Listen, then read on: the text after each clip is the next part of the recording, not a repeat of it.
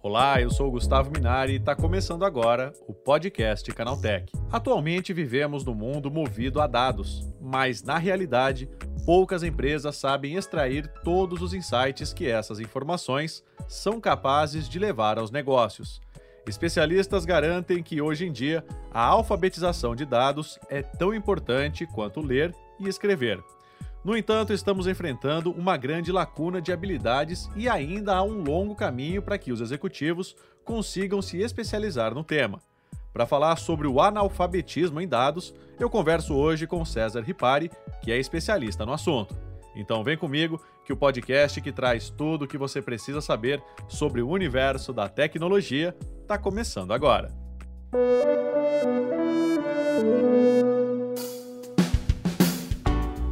Olá, seja bem-vindo e bem-vinda ao podcast Canaltech, o programa que atualiza você sobre tudo o que está rolando no incrível mundo da tecnologia. Não se esqueça de seguir a gente no seu aplicativo preferido para receber sempre os episódios novos em primeiríssima mão. E é claro, aproveita para deixar uma avaliação para a gente por lá. Diz aí o que, que você está achando do podcast Canaltech. Combinado? Então vamos ao tema de hoje. O analfabetismo de dados é um problema que afeta profissionais de todos os níveis dentro do ambiente corporativo.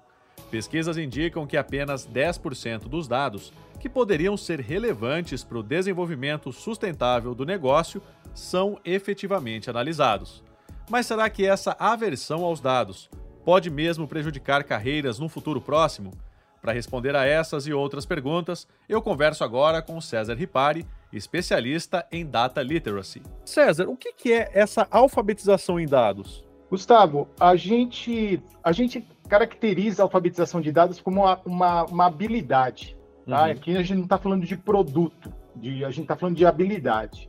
Que é uma habilidade de a gente ler, de a gente trabalhar, analisar e se comunicar com os dados. Uhum. Então, se a gente pensar que a gente vai para a escola aprender um idioma, a alfabetização de dados é quase como isso. Você começa a aprender a ler os dados, a analisar os dados, pegar com os dados e, principalmente hoje em dia, se comunicar com os dados, que eu acho que é o mais importante. Então, quando a gente fala de alfabetização, a gente fala dessa habilidade de conseguir fazer isso com os dados que a gente tem na mão hoje em dia, principalmente, né? Agora, César, é, tem muita gente que ainda é analfabeta, né, entre aspas, é, de dados, né? Como é que funciona isso? Putz, é, olha, vou te falar, é, tem sim, tem sim, porque a grande maioria das, das pessoas, elas tendem a analisar os dados da forma como elas recebem. Elas uhum. não questionam os dados, elas não perguntam para os dados, e às vezes a resposta está ali muito fácil de você entender e você não consegue. Então, o, o que, que acontece? A Clique fez uma pesquisa é, a respeito desse tema e ela descobriu que a grande maioria das, das, das pessoas elas não se sentem confortáveis em, em, em, ter os dados na mão e tomar uma decisão com os dados. Uhum. O que acaba acontecendo é um fenômeno estranho, porque hoje cada vez mais você tem dados no mundo, cada vez mais gerando dados, só que as pessoas continuam tomando dados baseado na percepção, baseado na, baseado no insight, baseado na sua, no seu feeling. Que isso é complicado, porque com os dados na mão, às vezes você pode tomar uma decisão muito mais assertiva perguntando para o dado do que simplesmente usar o feeling. Então, é, existe sim, e é por isso que a gente levanta essa bandeira de falar um pouco da alfabetização de dados, justamente para trazer conhecimento para as pessoas, fazer com que as pessoas se sintam mais confortáveis em tomar decisão com dado. E aí eu estou falando, não é só do analista ou do usuário lá embaixo. Tem muita gente nas, nas diria, nos escalões mais altos, né? Você pega nível de, de, níveis de diretoria, celebros, que muitas vezes também não tem essa, essa prática, esse conhecimento para tomar decisão com dados. Então, nessa pesquisa que a Click fez, ela mostrou isso e, e assim, a gente percebe um grande índice em qualquer nível de desconforto em tomar uma decisão só com baseado com os dados que tem nas mãos. Então, a gente meio que provoca isso para fazer com que as pessoas é, possam buscar conhecimento nessa área. Agora, é, essa falta né, de, de conforto em lidar com dados, isso pode fazer uma diferença para o futuro da empresa e, mais do que isso, também para a carreira do funcionário, né? Que evita lidar com dados, que prefere não se aprofundar nesse assunto. Como é que é isso, César? Faz a diferença total. A diferença vale para a pessoa e para a empresa. Uhum. Por quê? V vamos olhar para os dois lados, dois mundos, né? para as empresas, porque cada vez mais as empresas buscam decisões assertivas, decisões mais rápidas e decisões que ela possa tomar na frente do concorrente que também está buscando tomar a decisão certa. Se você toma a decisão baseada com os dados que você tem nas mãos, a chance de você tomar uma decisão certa, analisando esse, esse conjunto de dados, é muito mais é, é, é muito mais forte do que se você não fizer isso. Então, quando você tem essa quantidade de dados e consegue tomar a decisão baseado neles, e principalmente quando eu falei lá no começo, de a gente perguntar para os dados, muitas vezes o dado que você tem na mão ele precisa ser questionado porque às vezes está errado. Né? Então, você tomar uma decisão certa com o dado errado também não adianta. Não adianta. Então, você tem que questionar o dado para ver se aquilo lá está correto. A empresa tem que olhar para o dado como uma coisa única. Então, eu sou de um setor, você é de outro nós não podemos ter informações diferentes na mão, porque na hora de tomar decisão, vale a minha ou vale a tua?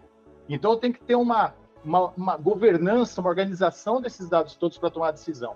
Então, para as empresas, faz muita diferença. O cara lá da ponta saber o que ele está fazendo. E hoje em dia as empresas esperam que o cara que está lá na ponta consiga explicar como é que ele chegou naquela decisão. Olha, como é que você chegou nesse, nessa decisão de comprar mais produto, de vender a esse preço? Tem que ser baseado em dados. E no nível, quando a gente fala das pessoas, eu gosto de usar um exemplo, por exemplo da pandemia. Né? A gente recebeu um bombardeio de gráficos, de planilhas.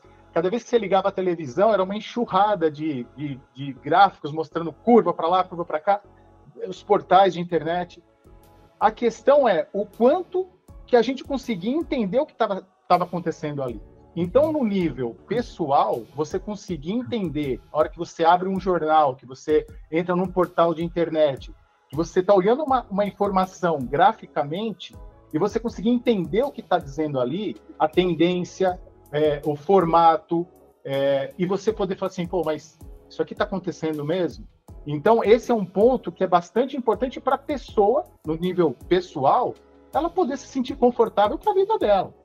Então, vale para os dois lados. Vale para ela como, como, como empresa, como funcionário, como empregado, como colaborador de uma empresa, e vale também para a vida, para tomar decisão melhor no dia a dia dela. Vale para os dois lados. Essa pessoa que é alfabetizada de dados, como é que ela fica no futuro com relação ao emprego dela? Ele ser alfabetizado em dados já é um plus, né? Ele vai conseguir com que a pessoa que está contratando veja essa possibilidade de contratação de uma maneira diferente? Sem dúvida.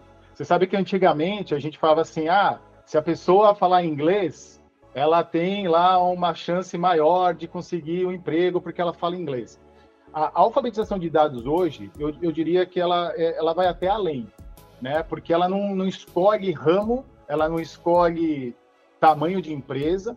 O que, o que precisa sim, e a pessoa que é capacitada para tomar decisão por dados, com dados, ela se sente até mais segura no dia a dia do, do, do desenvolver o trabalho dela. Então, isso faz com que ela renda mais, isso faz com que ela possa entregar mais.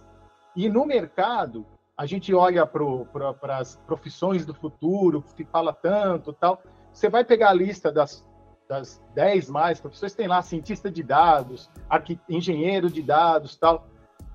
E aí, a gente pensa nas empresas, as empresas não vão contratar todo mundo a cientista de dados. A gente está uhum. com uma escassez de cientista de dados hoje. E talvez as empresas não precisem ter no seu quadro todos os funcionários como cientista de dados. É muito difícil você formar um cientista de dados, precisa ter conhecimentos muito específicos. Você vai precisar de, em áreas estratégicas, aquele cara ali para definir é, algoritmos e tudo mais. Agora, no dia a dia, na operação, você não precisa disso. E é por isso que nessa camada entra essa turma toda mais alfabetizada, que não precisa ter o nível de um cientista, mas que tem um nível que consiga interpretar e até conversar com o cientista de dados olha, eu gostaria de receber o dado dessa forma, eu, conseguiria, eu, eu, eu precisaria de, extrair as informações que eu vou, que eu vou usar dessa maneira. Então, para ela poder ter essa conversa e se sentir confortável, é óbvio que ela vai poder, ter, com esse conhecimento, ela vai poder é, ter um, um, uma forma mais assertiva de, de, de atuar dentro da empresa dela e também vai se sentir mais tranquila na hora de tomar uma decisão. Então, eu acho que para empregabilidade, se a gente for falar de empregabilidade, eu diria que é um. É, é, é, é não tem como fugir disso. É, essa pesquisa, depois a gente pode compartilhar contigo, ela mostra que é, agora, não é futuro, não, agora as empresas estão esperando que as pessoas consigam, primeiro, explicar o que elas estão fazendo, que decisão que elas estão tomando, e a alfabetização, para a maioria dos executivos, ela vai ser tão importante quanto saber usar um computador. Então, se você usa um computador, consegue abrir uma planilha, consegue escrever um texto tal, você também fazer uma pequena análise, você extrair um dado, conseguir fazer, é, compor não só uma, uma história com aquele dado, mas poder explicar como é, que, como é que você chegou àquilo, faz também uma grande diferença. Então, a gente considera sim que é um, é um, grande, um grande diferencial para as pessoas e para as empresas, com certeza. Agora, César, dá para correr atrás? Ou seja, é possível promover né, essa alfabetização de dados? Sim, sim. É, se você pegar e, e, e, der uma busca na internet aí por data literacy, que é o termo em inglês, ou alfabetização de dados, você vai achar uma quantidade absurda de artigos, de sites, de. Tem, tem uma série. Nós aqui, a Clique foi uma das pioneiras né, nesse, nesse sentido, porque ela percebeu que ela estava investindo muito dinheiro em produto, mas chegava lá na ponta, né? Você não tinha as pessoas utilizando o produto na sua, na sua, é, no, no, todo, né? E então existem programas, a Clique tem um programa justamente gratuito, justamente para você começar, como se fosse um beabá, né? E, e, você pode começar a qualquer tempo. Você faz um teste, você verifica qual que é o teu nível de, de alfabetização de dados, não tem nível certo e nível errado, uhum. mas existem níveis diferentes, inclusive níveis diferentes para necessidades diferentes. E a partir dali, você, a partir daqueles testes, você começa a fazer os cursos. Né? Então tem curso ali de 20 minutos, de 11 minutos, curso de uma hora, e você vai aprender um pouquinho ali de estatística, um pouquinho de matemática, tem a toda a parte de storytelling, que é muito importante. Quando a gente fala de, de alfabetização e se comunicar com dados, o storytelling é importantíssimo. Você conseguir é, colocar aqueles dados de uma forma que seja fácil para quem está recebendo aquela mensagem, seja fácil de entender. Então você vai evoluindo ali e tem outras coisas. Você tem livros que a gente indica ali, você tem podcasts para ouvir, blogs, palestra de TED. Então, tem uma série de dinâmicas que ajuda você a, a, a começar, pelo menos, a ficar mais alfabetizado de dados. O termo alfabetizado, é, muitas vezes a gente fala com as empresas, tá, fala assim, ah, puta, tá achando que eu sou analfabeto, e, e, e não é isso, né? Ninguém está falando. É mais uma questão de, olha, tem que começar a analisar os dados de uma maneira um pouco mais profunda. Então você tem que começar de alguma forma. E às vezes esse começo, ninguém sabe por onde. Pô, mas aonde que eu vou? Por onde que eu começo? Então nós temos um programa, várias empresas têm programas de, de, de alfabetização, muitas, muitas delas usam outros termos, mas no fundo é, é a mesma coisa. E a gente pega na mão né, da, da pessoa e fala assim, olha, esse é o caminho, né? Esse é o caminho para você ir melhorando.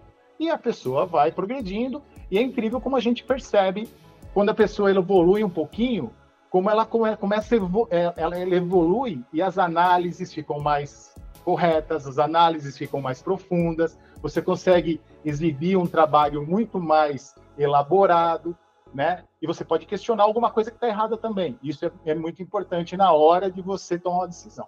Então, Sérgio, você quer dizer que quem é alfabetizado em dados hoje em dia já sai na frente, né? Sem dúvida, sem dúvida. Sai na frente.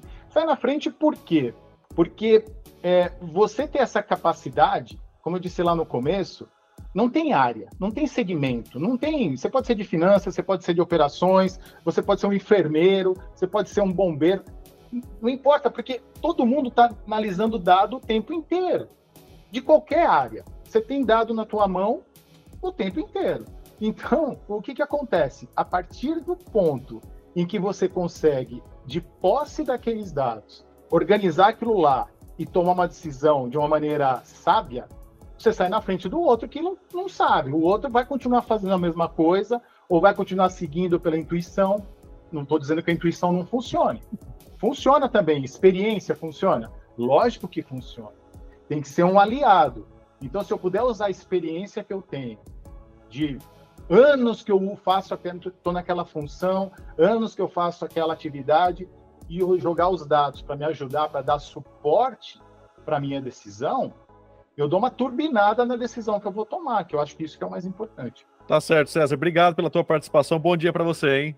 Obrigado você, Gustavo. Um prazer, sempre à disposição. abraço. Tá aí, esse foi o César Ripari falando sobre como a alfabetização em dados pode ser extremamente importante para o desenvolvimento profissional. Agora se liga no que rolou de mais importante nesse universo da tecnologia no quadro Aconteceu Também. Chegou a hora de ficar antenado nos principais assuntos do dia para quem curte inovação e tecnologia. O conflito comercial entre Estados Unidos e China, que há anos vem escalando em tensão, chegou a outro patamar. O governador de Montana, Greg Gianforte, assinou um projeto de lei que proíbe o TikTok no estado, que é o primeiro a realizar uma proibição desse tipo nos Estados Unidos. O projeto de lei proíbe o TikTok de operar dentro da jurisdição territorial de Montana e exige que as lojas de aplicativos móveis tornem o aplicativo indisponível para residentes de Montana. Segundo o texto, nenhuma penalidade se aplica aos usuários do TikTok, mas os operadores de lojas de aplicativos e o próprio TikTok podem ter que arcar com multas de 10 mil dólares por dia de violação. A Uber anunciou o lançamento de uma conta específica para adolescentes. A novidade deve ajudar os jovens a viajar sozinhos com mais segurança e sob a supervisão dos pais ou responsáveis. As contas de adolescentes têm três grandes recursos diferentes e integrados: gravações de áudio ativadas por padrão, um ride check que verifica com os passageiros por que o veículo está parado por muito tempo quando isso acontecer. Se a pessoa não responder, a central pode tomar medidas para averiguar o que pode ter ocorrido e um PIN para garantir o embarque no veículo correto. Será necessário digitar um código compartilhado entre o motorista e o passageiro para a viagem ser iniciada. Além disso, somente motoristas com um certo tempo de plataforma e bem avaliados podem transportar adolescentes em seus veículos. Os que não se sentirem confortáveis em levar os jovens podem recusar tais corridas sem penalidade.